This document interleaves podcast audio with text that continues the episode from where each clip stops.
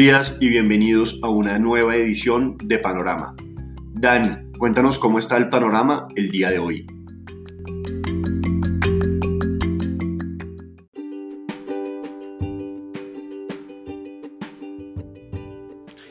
Muy buenos días Nico, panorama cambia de lluvioso a indeciso en los últimos momentos.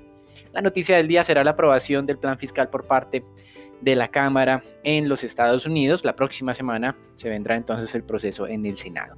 Sin embargo, una de las propuestas fundamentales de los demócratas era el incremento del salario mínimo por hora de 7,5 de 7,5 dólares a 15 dólares.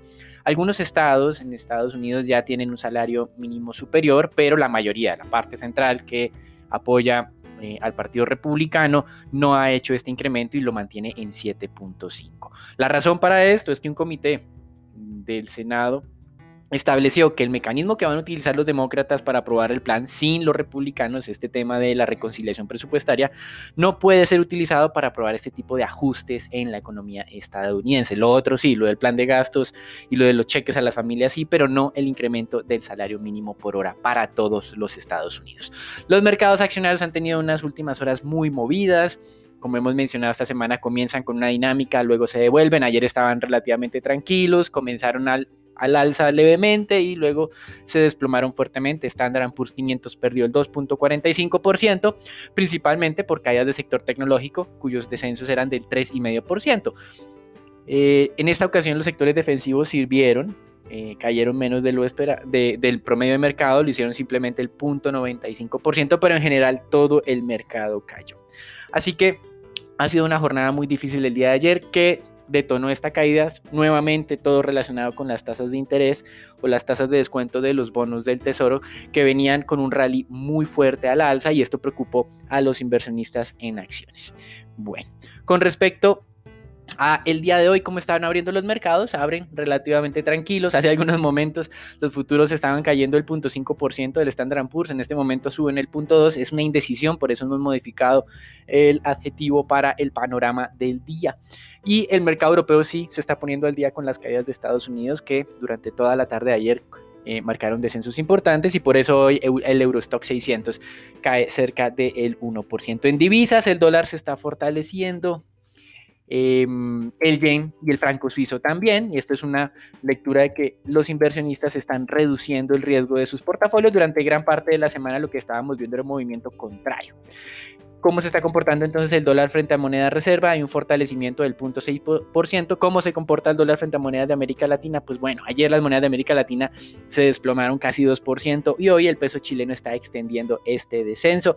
Algunos hablan también del incremento de tasas de interés en los Estados Unidos como la responsable de este movimiento en el mercado de divisas. En materias primas, primer día de que el petróleo está descendiendo era uno de los pocos activos que se había mantenido ajeno a esta dinámica tan difícil de la semana, que amanecía con una tendencia y luego la cambiaba. El petróleo siempre había amanecido con una muy buena dinámica. El día de hoy sí retrocede 2.2% en el caso del WTI, 1.6% para el caso del el Brent.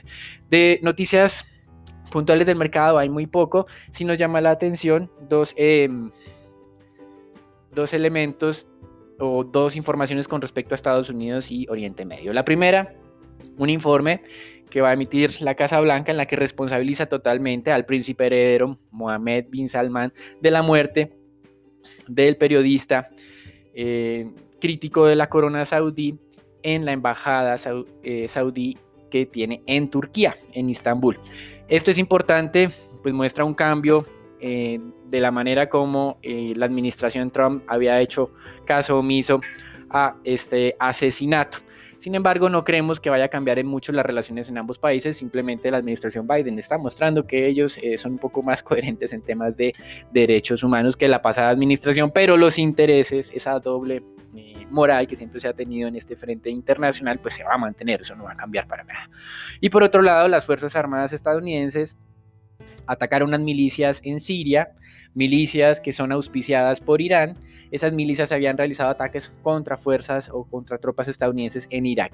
No se esperan retaliaciones por parte de los iraníes, pero nos está mostrando cómo va a ser el tema de relaciones en Oriente Medio. Por un lado, Biden quiere retornar al acuerdo nuclear eh, con Irán, del cual se salió Trump eh, apenas comenzó su administración. Fue un acuerdo que fue firmado en el 2015 y apenas comenzó la administración Trump, pues eh, retiró a los Estados Unidos. Así que, pero por otro lado, va a continuar insistiendo en que el tema de los derechos humanos y de lo que busca Estados Unidos en Oriente Medio no va a cambiar a pesar de buscar este acuerdo nuclear. Y en renta fija, pues tal vez es lo más importante de la semana, hemos insistido en eso durante estos últimos días. Ayer tuvimos un incremento de hasta 15 puntos básicos en las tasas de descuento de tesoros a 10 años, pasaban del 1.40 al 1.55. Cuando nos, eh, nos, pusimos a hacer como un estudio histórico de cuántas veces ocurre esto y en los últimos cinco años solo una vez más, diferente a los días de pandemia que tuvimos mucha volatilidad lógicamente, solamente una vez en los últimos cinco años había ocurrido eso. Así que es un evento muy especial, Em, muy raro, un evento totalmente no recurrente que pues eh, los analistas dicen que cuando suben las tasas de descuento es porque esperan que la economía vaya a estar mejor. Sin embargo, la velocidad del incremento sí preocupa a los inversionistas en acciones por la manera, como explicábamos esta semana, que eh, se valoran las acciones en el mercado con un flujo de caja, se trae valor presente con esa tasa de descuento y esa tasa de descuento penaliza de manera fuerte sobre todas las acciones que tienen las expectativas de eh, ingresos futuros muy altas. Eh, y esto es principalmente lo que ha venido ocurriendo con el sector tecnológico, que durante toda esta semana, como venimos mencionando, pues ha sido el más afectado en las caídas, no tanto los sectores eh, pues de mayor crecimiento. Mm, con respecto a esto, los analistas el día de ayer estaban divididos. Nosotros mencionamos eh, lo del reporte de la CIO de Shutter, en la que establecía que si las tasas subieran el 1.75% a 10 años, entonces esto iba a generar eh, un remesón muy fuerte en las acciones. Pero ayer, un informe posterior de Nomura decía que la cota no era del 1.75, sino del 1.50. De ayer precisamente estábamos superando ese nivel. Hoy tenemos un descanso en el mercado de renta fija.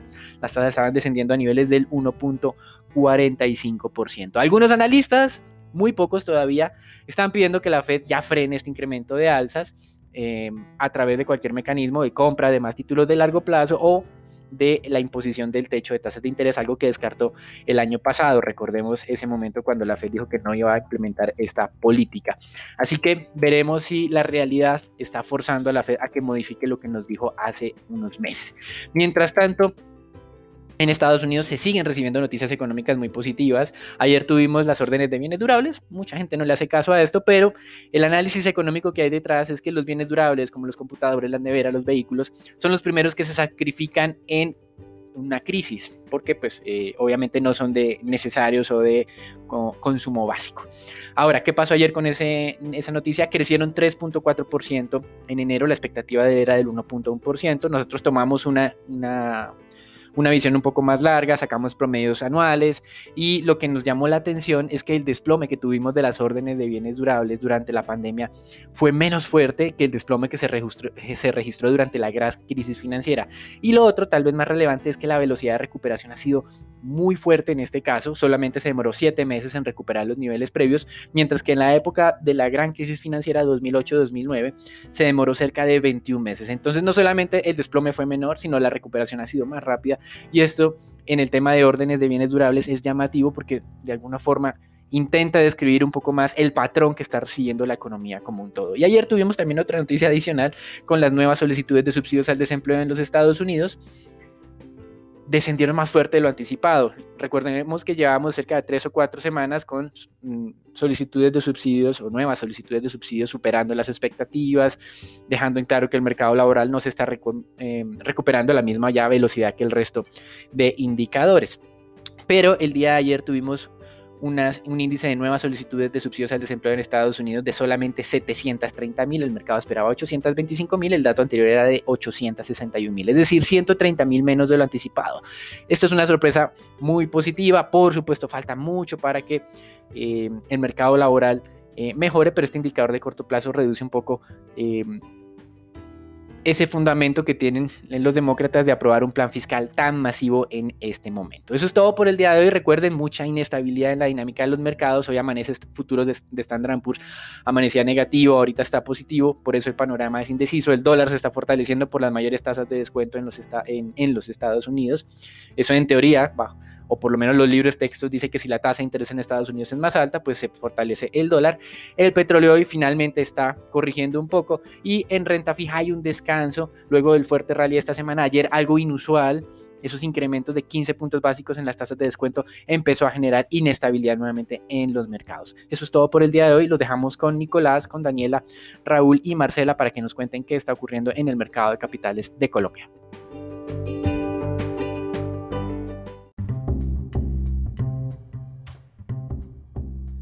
Gracias Daniel panorama de Colombia conocimos el indicador de confianza del consumidor para enero del 2021 en las 23 ciudades y áreas metropolitanas del país. Este se ubicó en 31,9.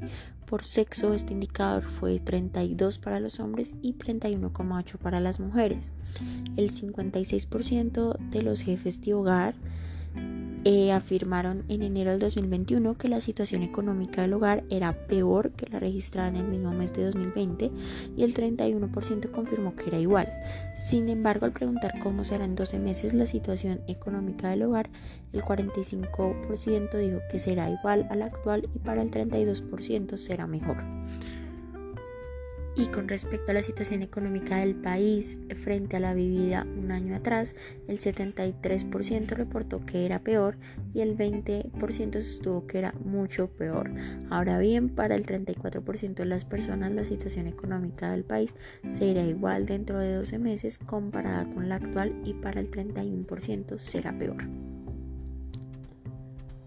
Y en otras estadísticas que reporta el DANE, para el mes de enero, el 65% de los jefes de hogar en las principales ciudades del país manifestó la intención de aplicarse la vacuna contra el COVID-19 Juan Daniel Oviedo, el director del DANE, aseveró que esta es una buena noticia debido a que la cifra de personas con intención de vacunarse aumentó en 10 puntos porcentuales frente a lo reportado en diciembre. Así las cosas, solo el 32% de los colombianos todavía no tendría una intención de vacunarse debido a los efectos eh, adversos y no tener seguridad de la efectividad. Por parte de anuncios del presidente Duque, anunció la llegada de 2 millones de vacunas contra el COVID del laboratorio chino Sinovac. El acuerdo fue confirmado por el presidente de ese país. Las dosis deben estar en el país el próximo 7 de marzo. Y asimismo, el mandatario anunció que Colombia compró 5 millones de dosis de Sinovac para inmunizar contra el COVID y que se avanza en la negociación de otros 5 millones de dosis de este biológico. Con esto el gobierno tiene garantizadas ya 7,5 millones de dosis del laboratorio chino. Además, anunció también la decisión de ampliar el concepto de emergencia sanitaria hasta el 31 de mayo del 2021. La gran mayoría de países también mantienen la situación de emergencia sanitaria. Y para finalizar, el Ministerio de Hacienda está considerando incluir un nuevo impuesto al carbono en la reforma tributaria. La tarifa sería de 47 mil pesos por tonelada de CO2 que se cobraría a los consumidores de carbón, con lo cual se busca captar 320 mil millones por año.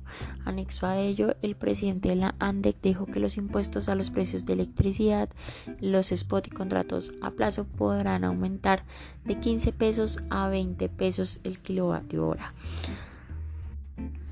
Esto sería todo por las noticias de Colombia. Raúl, cuéntanos qué pasó en la jornada anterior en el mercado accionario local.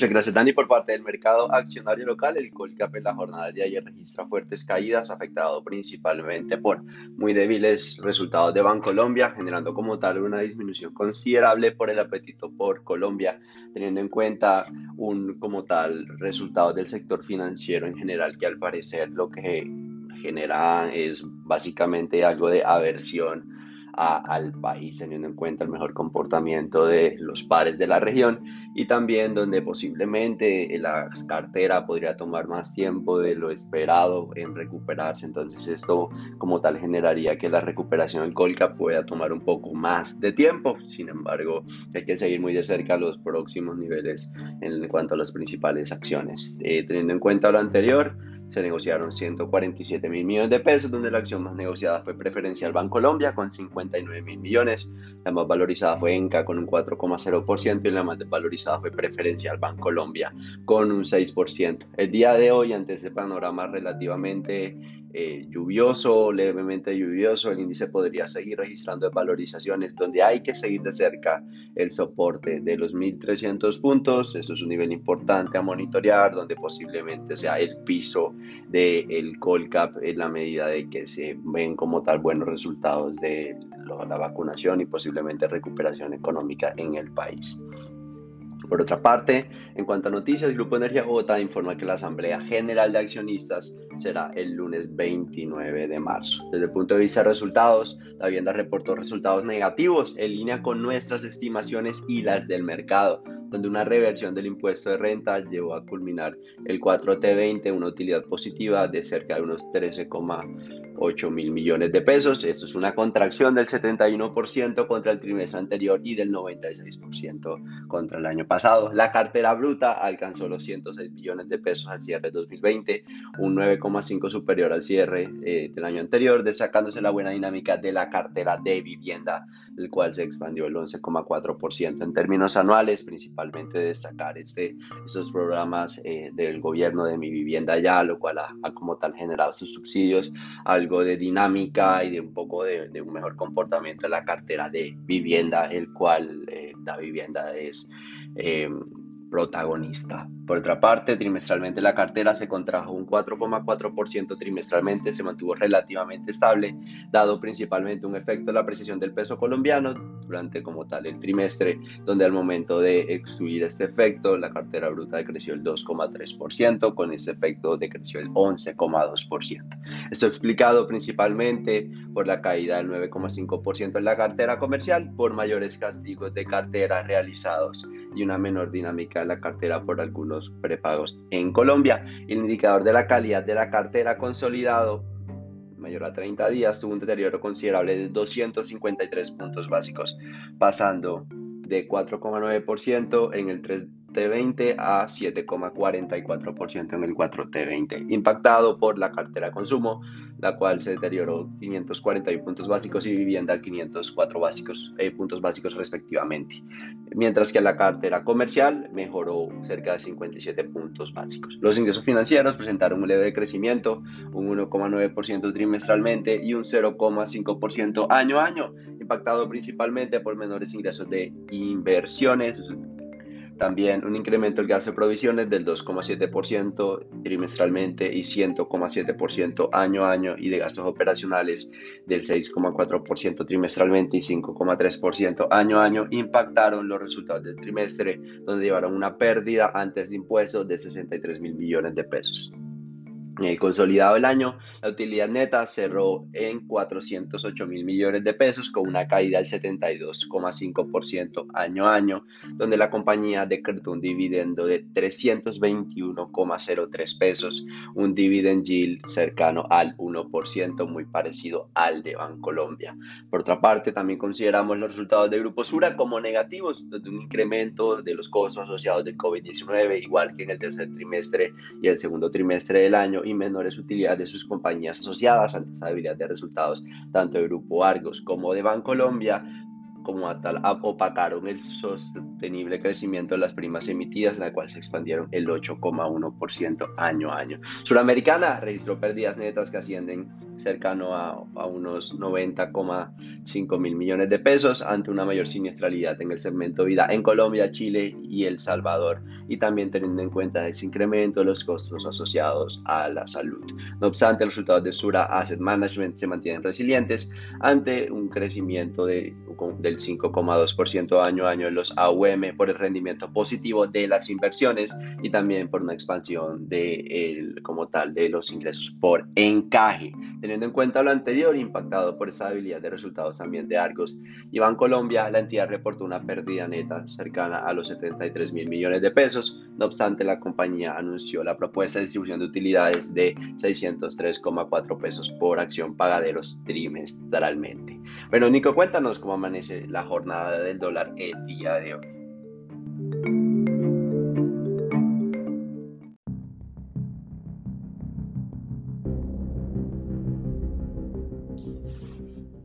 Buenos días Raúl, muchas gracias. Soy Nicolás de Francisco y vamos a hablar del dólar. En la jornada de ayer el volumen transado fue de 1.301 millones de dólares aproximadamente, un incremento superior al 9% con respecto a la jornada de miércoles de esta semana.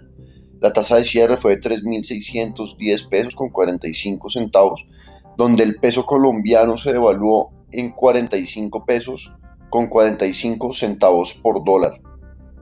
El precio durante la jornada fue de 3.588 pesos con 19 centavos. Para el día de hoy esperamos soportes entre los 3.600 y 3.590 pesos y resistencias entre los 3.620 y 3.630 pesos. Los dejo con Marcela para los temas de renta fija.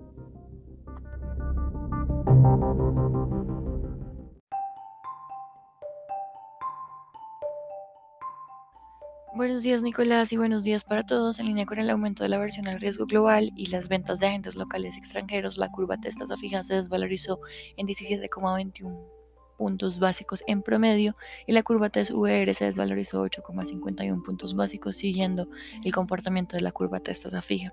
En el mercado se negociaron 3,66 billones de pesos distribuidos en 2,16 billones para el CEN y 1,49 billones para Master Trader. Con respecto a la deuda privada, se negociaron 87.616 millones, en donde el 35% de las operaciones correspondió a títulos con tasa de referencia IPC, el 34% a títulos con tasa de referencia IBR y el 31% restante a títulos con tasa de referencia tasa fija. Durante la jornada de ayer, el Distrito de Bogotá colocó bonos en el mercado local. El monto adjudicado fue de 956.832 millones, mientras que el monto demandado fue 1.043.000 1.865 millones, teniendo en cuenta que el monto inicialmente ofertado fue de 800 mil millones, el bit to cover fue de 1,3. Las tasas de corte para la serie IPC a 4 años fue de 1,30, para la serie IPC a 10 años fue de 2,70 y para la serie VR 15 años fue de 3,30 y para la serie VR a 25 años fue de 3,85. El mercado internacional amanece hoy con las bolsas de Asia a la baja, las bolsas de Europa ligeramente a la baja, futuros de Estados Unidos presentan una breve baja y los tesoros de Estados Unidos a 10 años amanecen en niveles de 1,47 a la baja, por lo que de mantener esta tendencia se esperaría que el mercado de renta fija local hoy replique este comportamiento, pudiendo presentar una tendencia positiva. Este fue el panorama para el día de hoy, esperamos que tengan un buen viernes y un buen fin de semana.